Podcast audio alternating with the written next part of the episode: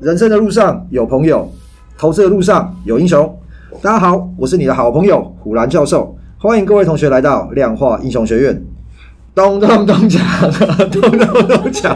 哎，对啊，今天刚好是年初三，兔年第一次跟这个同学见面哦。祝各位同学们投资数钱数到吐啊！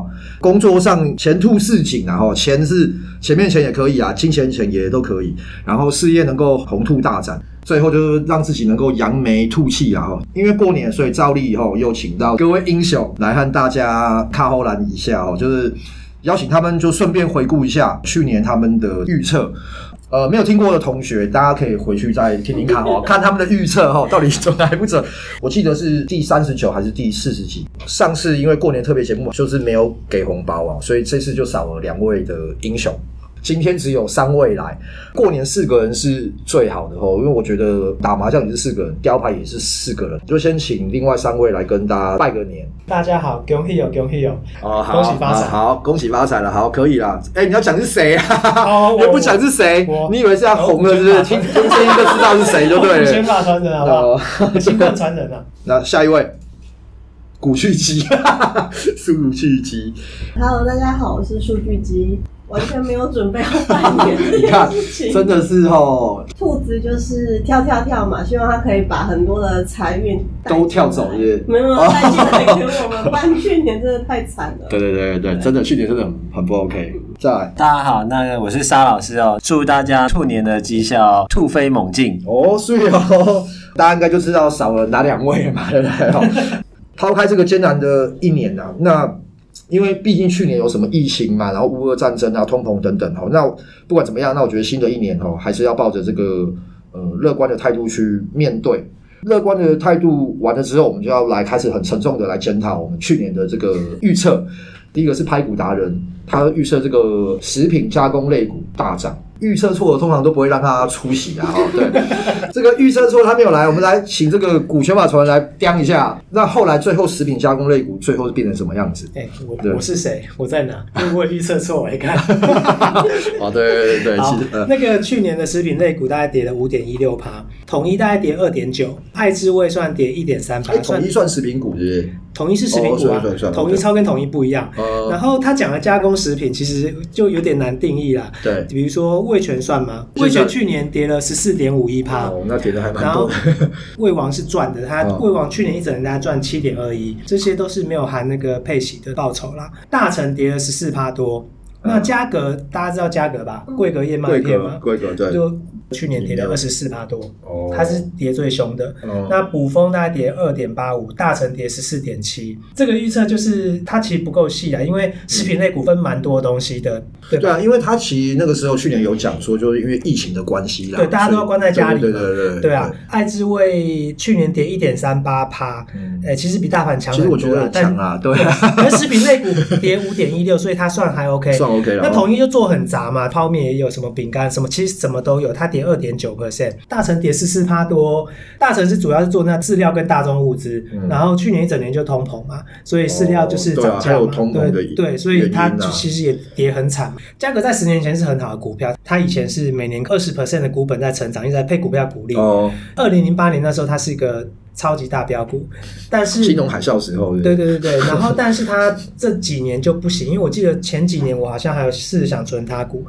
老董事长好像就让他儿子接班了，年轻人有比较多自己的想法，跟老员工就有一些冲突，很正常啊。对，然后这而且这冲突已经冲突到在网络上你就看得到这些端倪了啦。哦。对，所以他没办法恢复以前那种获利，就是说有时候就如果你觉得这大家都关在家里，加工食品会大涨，这个例子就告诉你说，哎，不一定，公司的治理也是很重要的。是的。对，所以它它甚至你看食品类股跌了五点一六趴，价格却跌了接近二十五 percent，主要是这个去年。这个各国股市其实也都不好啦，我觉得这个多多少少也有点受到影响哈。但是不管怎么样，这个预测就是拜拜错，对不对？好，第一个错。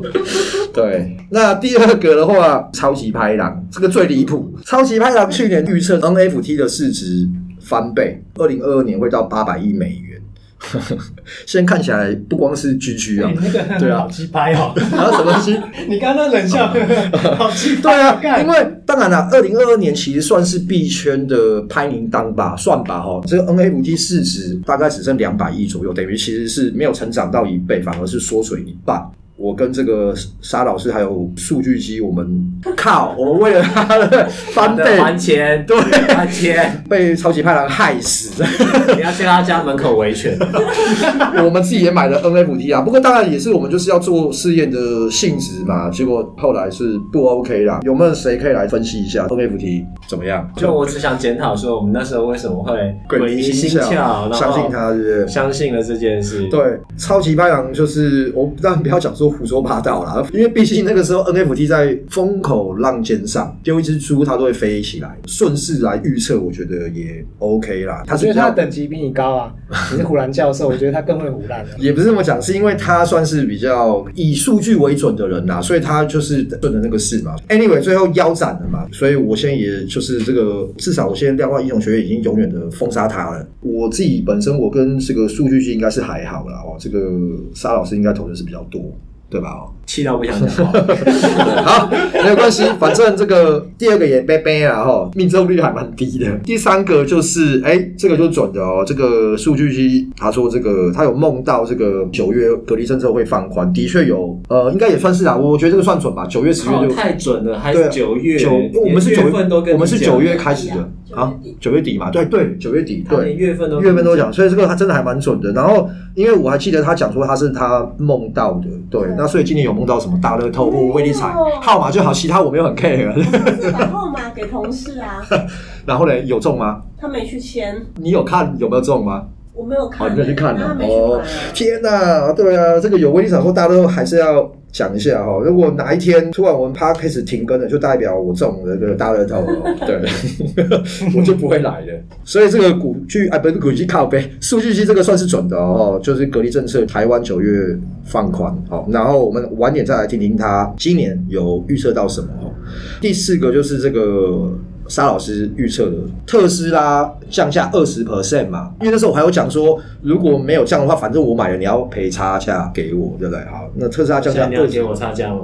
可是台湾没有降价啊，对不对？的确，特斯拉其实都在降价，它的股价其实比它的价格更惨，特斯拉跌掉六七成哦，从去年初然后放到去年底，应该有哦，有啊。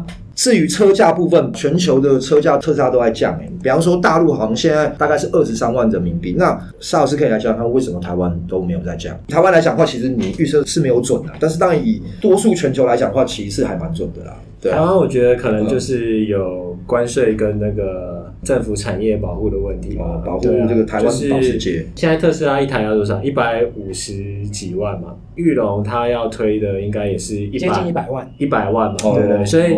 台湾不大可能让特斯拉降到一百三以下，因为降到一百三以下，你的选择就很明确了，你不会选玉龙了，你就是想要选特斯拉这样子。对，所以我觉得台湾有一些保护本国产业问题，然后再加上我觉得市场小，它就是可以定比较高的价格啊。对，因为台湾人就有个特性嘛，不贵我可不买。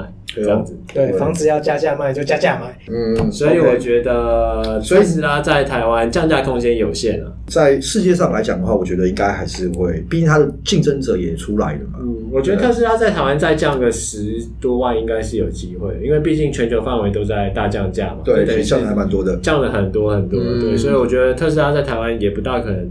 再继续维持这么高的价格，它二手市场应该会开始松动，应该会有一波哦，二手车哦。如果是照你这样讲，我觉得在台湾市场就是有点尴尬，就是说你也不能把价格定太高，会没人买；但是你定太低的话。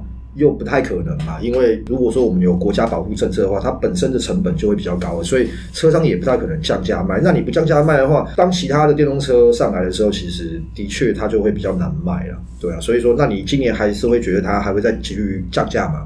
我觉得台湾是有机会降，台湾是有机会降。嗯，中国应该短期之内应该不会再降，我觉得，因为现在我看起来就是订单量又爆起来了，就大家都开始。想要抄个底这样子，所以我觉得今年可能就不会再降了。台湾之前不是有个新闻吗？嗯，他买贵了嘛，然后现在降价，就过去维权的时候看到太便宜，又忍不住再加买一辆 摊平，当股票一样摊平。哦，好，对啊，所以哎，如果真的是特斯拉，真的还会在，大家都预估会跌的，干脆去买特斯拉的期货，买它跌啊，或者是买特斯拉的 put 啊。我反而觉得现在买特斯拉的股票，每个人都顺风，逆风飞行啊！去年真的跌的还蛮多，跌了六七成。股票到底会不会涨哦？好，那最后一个就是古球法传人预测的，这这也是胡说八道嘛？胡说八道，的 台股超越恒生。去年年初的时候，的确啦，那个时候声势正旺嘛。哦，那个时候台股是封关封在万八嘛，然后港股大概两万三千多。古球法传人是预测台股超越恒生啦。后来。我记得还有说什么往下穿越，安慰自己，就 后来干，最最接近的时候，反而是好像是十一月是，跌最惨的十月十一月就就是去年第四季的时候啦，对，跌最惨的时候，然后一度只差两千多，就想看我预言快实现了，只是这是另外一个。后来现在又拖开了啊，对。对对，本来差五千点，然后最低差了两千多点，然后现在拉到七千，现在如果当下是一万四千多点嘛，然后港股现在是多少？两万一两万一嘛。对不对？已经差了七千多点，越差越多啊！对啊，就胡说八道。对啊，所以，哎，那你今天怎么还会来？我是谁？我在哪里啊？认真的，对啊，不要胡说，认真预言。对，好不好？预言好不好？那去年五五个啦，有三个是比较不 OK 的哦。预测预言这个东西本来就是大家的看法啦，所以我就想说嘛，其实大家还是不要做主观交易，因为大家的看法其实大部分都不会准。好不好？大家还是要用量化来做交易，我觉得是比较好的，好不好？就是今年的预测哦，就一样麻烦三位哦，看可以带给各位同学有没有什么新的这个灵感。上次股选法传人是最后嘛，那就今天就先从你先，还没想好，你还没想好是不是？好，今年的预测哦，我想还没想好，现在小啊。就预测个台积电股价会创历史新高啊！我发觉预测就随便讲就好了。好好，OK，台积电可以啊，可以。对啊，我觉得至少大家有兴趣。至少去年我是顺风嘛，去年真是在浪头上，不是吗？就是二零二二年初的时候，那时候收万八嘛，所以现在够逆风了吧？我觉得这个赌注很大了。但你要想，搞不好封关这几个交易日，台积电大涨，它历史新高是六百八。对啊，对啊，现在是搞搞不好就先涨一波起来啊，所以要那个新高搞不好。哎，六百八跟四百八还差很多，对啊，而且到年底，而且重点是他今年营收。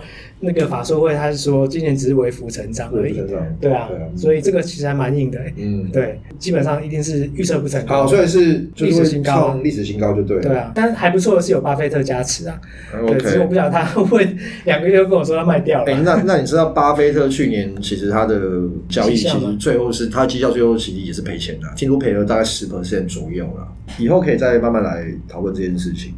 其实你的预测这两年都是胡说八道哎，我觉得，对不对？我就是来胡说八道的。好，来，我们来听听后面两个是比较准的啦。数据机来讲一下你的预测，很沉重哦。说要。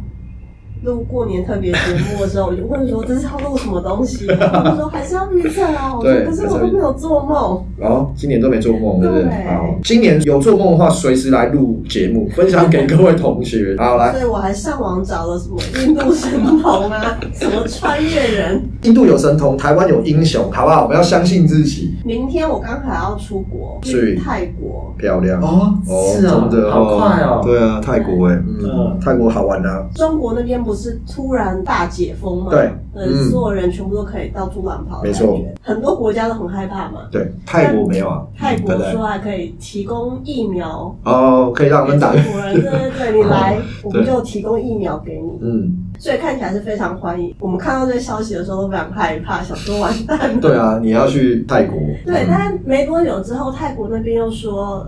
要入境的旅客全部都要提供疫苗的注射证明，三剂的。OK，感觉他们可能也还是有一点害怕。可是三剂他应该没有分疫苗吧？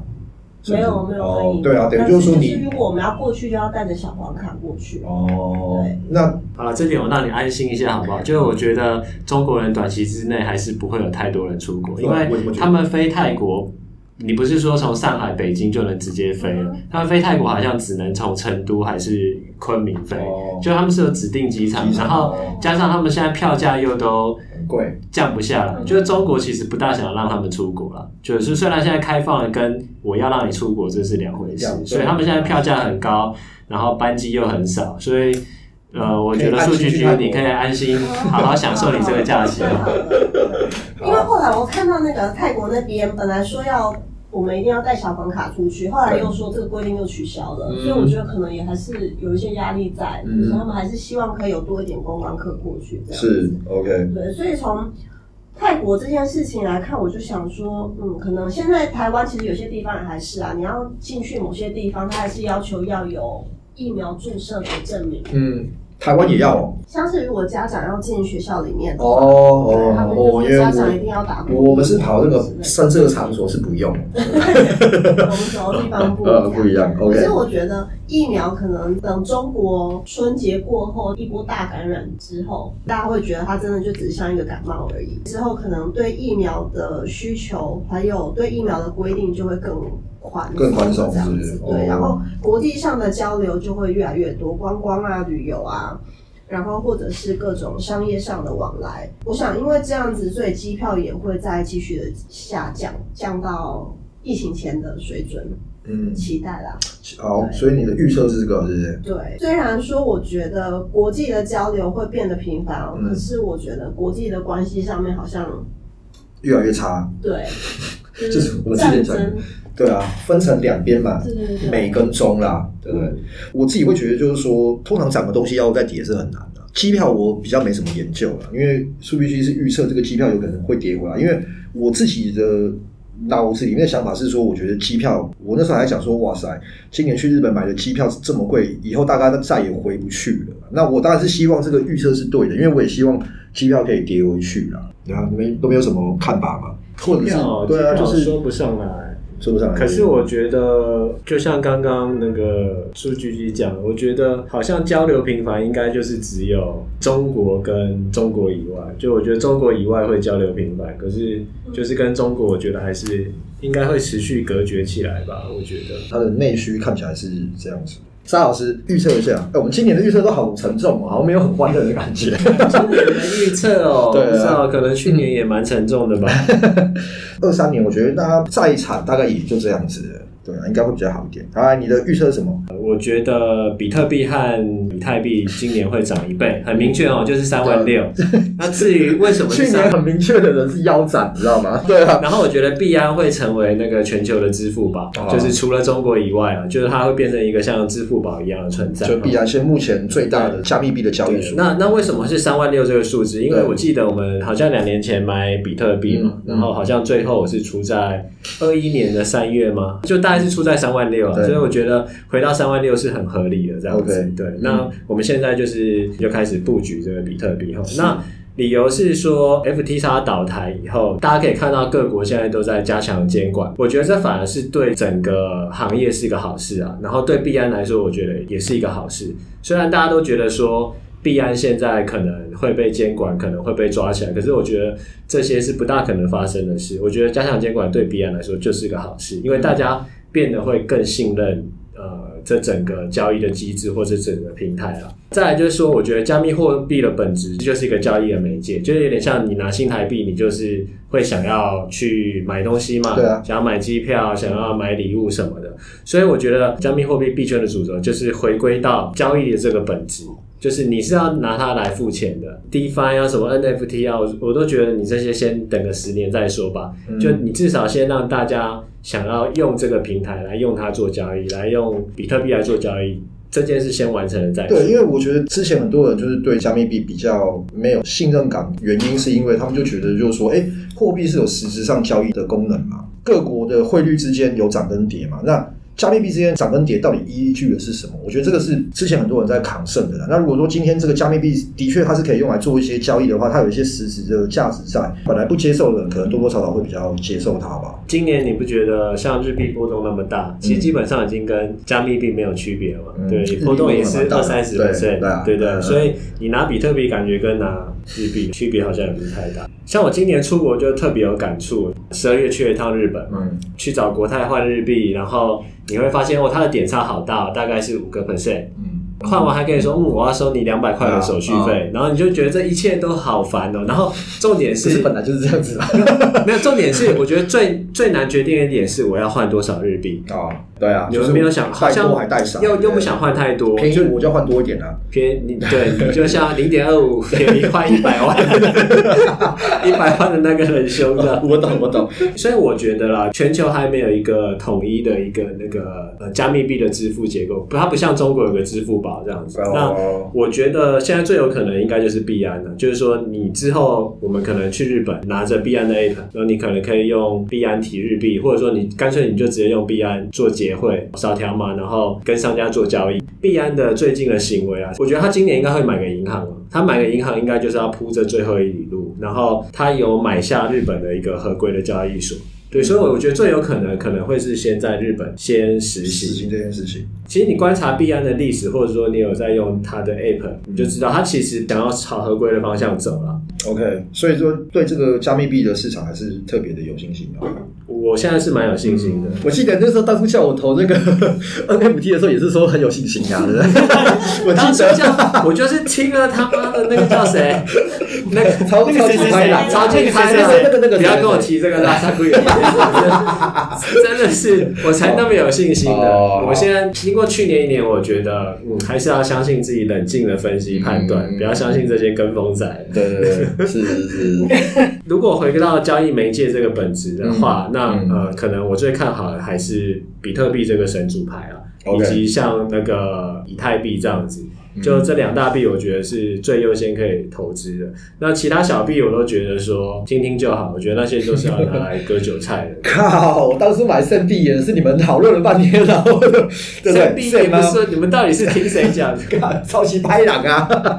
没有啦。问题是问题是我出了，我跟你们讲，我记得我圣我出在十几块。对啦，其实我觉得这个讲的蛮有道理的。我自己啊，对这个没有什么很深刻的研究啊，但我觉得就是真的就是回归到最后，其实比特币跟以太币，我觉得还是。是比较 OK 的啦，就像你先去某些国家，其实你只要换个美元就可以了嘛，对不对？你你也不会想要去换南非币啊，大币跟小币还是会有差的啦。好，那这个总结一下，古权法传人是预测今年台积电会创历史新高。在这个数据机的预测是说，机票的价格会跌回去啦，对疫苗需求会没有。但各国政府好像都在讲说，每以后变成每年要打，我也不知道到底是真的还是假的哦。我觉得不会，不会哈。对，因为我觉得啊，因为政府也都在讲说打流感疫苗。我其实我身边绝大部分人是没有每年固定打流感疫苗。赛老师预测的就是这个比特币跟比特币啊，他说会涨一倍哈，比特币三万六哦，挺好，三万六。